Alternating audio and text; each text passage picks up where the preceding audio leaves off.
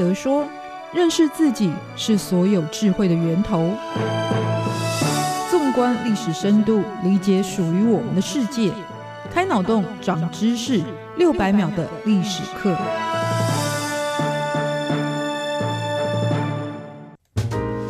是过去，才能够掌握未来。欢迎您收听这一集六百秒的历史课，我是维珍。如果来玩猜首都的游戏，有很多地方你瞬间想到的答案，认为是正确解答，但事实上也许并非如此。比方说，加拿大的首都是渥太华，不是温哥华；土耳其的首都是安卡拉，而不是伊斯坦堡，这往往是因为当地很多城市的知名度也许超过了首都的名气，或者也有历史变迁的一些渊源在当中。今天我们要介绍的缅甸也是如此，很多人会回答它的首都是仰光，但正确答案其实是奈比多。奈比多这个人们甚至可能连名称都说不清楚的都市，是如何成为了缅甸的首善之区？在我们今天从首都看历史系列，就来分享瞬间移动、超速转型缅甸首都奈比多的故事。奈比多在缅甸语当中的意思是国王所居住的地方，于是它就有着首都的含义在当中。不过人们对它的不熟悉也是其来有自。因为如果从英国殖民缅甸的十九世纪算起，一直到二零零五年缅甸军政府突然宣布要迁都到奈比多为止，在这一百多年期间，仰光其实才真的是作为缅甸首都的一座城市，而这也是缅甸在近代投入最多资源发展建设的城市。于是仰光到今天还是持续盘踞了第一大城的地位。但纵观历史来看，其实在缅甸的首都就有着蛮复杂的变迁史。有复杂的状况出现，是来自于当地多元族群的特色。那当中最主要的就包含了四大族群，有孟族、票族、缅族跟傣族。那他们在不同的时期，凭借势力的消长，或者就成为拥有统治权的王朝，又或者就各自分裂割据。不管是哪一种形态，基本上为了求稳定，也都会以自己发展的根据地作为据点，然后就设置作为都城的所在地。而仰光其实，在过去朝代漫长的历史当中是没有被选择过作为首都的。它的崛起以及被重视呢，是来自于在十八世纪统一了缅甸的共榜王朝对于当地的重视开始。贡榜王朝的开国者是缅族出身的雍吉亚。雍吉亚的崛起是因为他带领着族人对抗了孟族的入侵而受到了推崇。之后强大军事力量之下呢，他进一步建立了在中南半岛上这个大一统的帝国。在建国的初期，他的都城是选在了缅甸中部区域的瑞波。而后又经过了几次迁都，包含有前往了在上缅甸，也就是靠北部的石阶这个地方，或者在后期又回到中部地区，在曼德勒这个地方设首都。但是如果翻开地图来看，仰光是在缅甸的国土上非常南边的位置，那为什么那时候开始会关注到这个在南边的遥远城镇？是因为雍吉亚在驱赶了把持上缅甸的孟族人之后，也意识到了如果要真正正掌握中南半岛，就必须要控制交通的命脉。那当时的这个交通呢，最主要还是很依靠水运，所以当地的命脉也就是由南到北。贯穿了缅甸的伊洛瓦底江，于是雍吉牙在七年征战的过程当中，也就陆续的在伊洛瓦底江的沿岸城市来布局自己的军事力量，其中就包含了地理位置优越的仰光。那过去它的旧地名叫做大光，或者也有翻译成达贡。那仰光其实就是来自于雍吉牙的命名，在缅甸语当中就有着战争结束、冲突告终的意涵。那所以从地名呢，其实也就寄托了雍吉牙想要进行大一统的目标与计划。那地理上还有什么优越的特性？其实仰光就是在伊洛瓦底江的入海口，因此冲击形成了肥沃的三角洲，也可以发展农业来提供丰富的粮食资源。另外一个优势是它是面向印度洋，因此。建设港口就可以掌握亚洲海运路线的枢纽地位。于是，虽然在那个时候并没有定都于此，但已经凸显了仰光的重要性。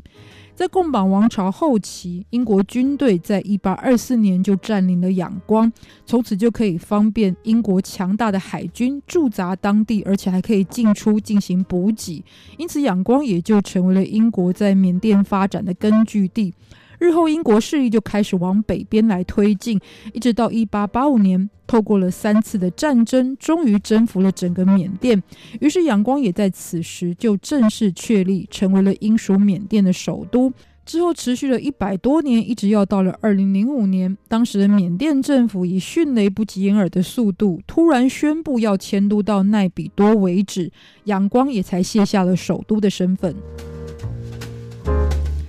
奈比多今天有关于这个都市最多的提问或者是联想，就是它是一座很空旷的城市，它很偏僻，还有它为什么是首都？因为毕竟如果要跟仰光来做比较的话，奈比多是一个在比较没有开发的中部地区，人口只有一百多万人的城市，相较于仰光有将近八百多万的人口，历史又悠久，资源又丰富，交通又方便，而且至今依旧经济繁荣，于是奈比多的确也会让人知。一，花大钱迁都的用意何在？于是现在认识奈比多的背景，他的旧名叫做平满纳，在一九四零年代是缅甸的独立运动领袖翁山将军的军事基地。翁山将军就是缅甸过去被囚禁的精神领袖，也是现任国务资政翁山苏基的父亲。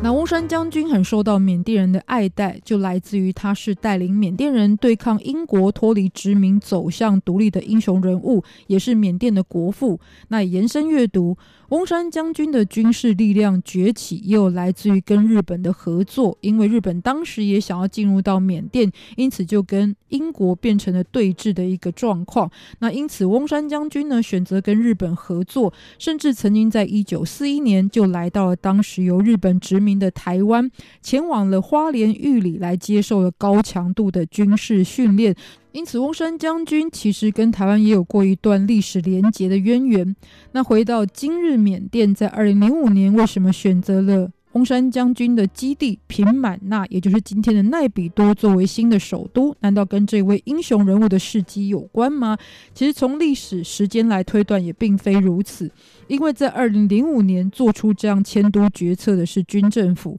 而军政府也就是囚禁了翁山将军的女儿，也就是翁山苏姬的这个政权。他们是一直到二零一零年才退居幕后。于是迁都的考量当然不是来自于今天已经掌握实权的翁山苏姬所发起。那当时的军政府为什么要选相对荒凉的奈比多作为新首都？如果看官方的表示哦，他们其实并非是突然决定，而是有长期布局的。因为他们考量到仰光的位置太偏南方，如果迁都到中部地区，就有利于带动整体国土的发展，而且管理上也更容易南北平衡，也借此可以去除殖民的历史，还同时可以跟翁山将军这一位人物来致敬。但别忘了，这时候他们还在囚禁着翁山将军的女儿哦。我实际上就有蛮多的推测。包含其实仰光的位置因为很关键，所以如果被有心的外国势力把持的话，就会对于军政府造成威胁。那因为掌握仰光，就等于是掌握了缅甸的命脉。于是就算呢要迁都哦，他们也不会去选择其他繁荣的都市，因为都还是可能会造成威胁。于是考量的就是把中央部会设置在人烟稀少的奈比多这个地方。那如果有外国势力要进入的话呢，也就比较有缓冲，比较。不容易造成直接的伤害。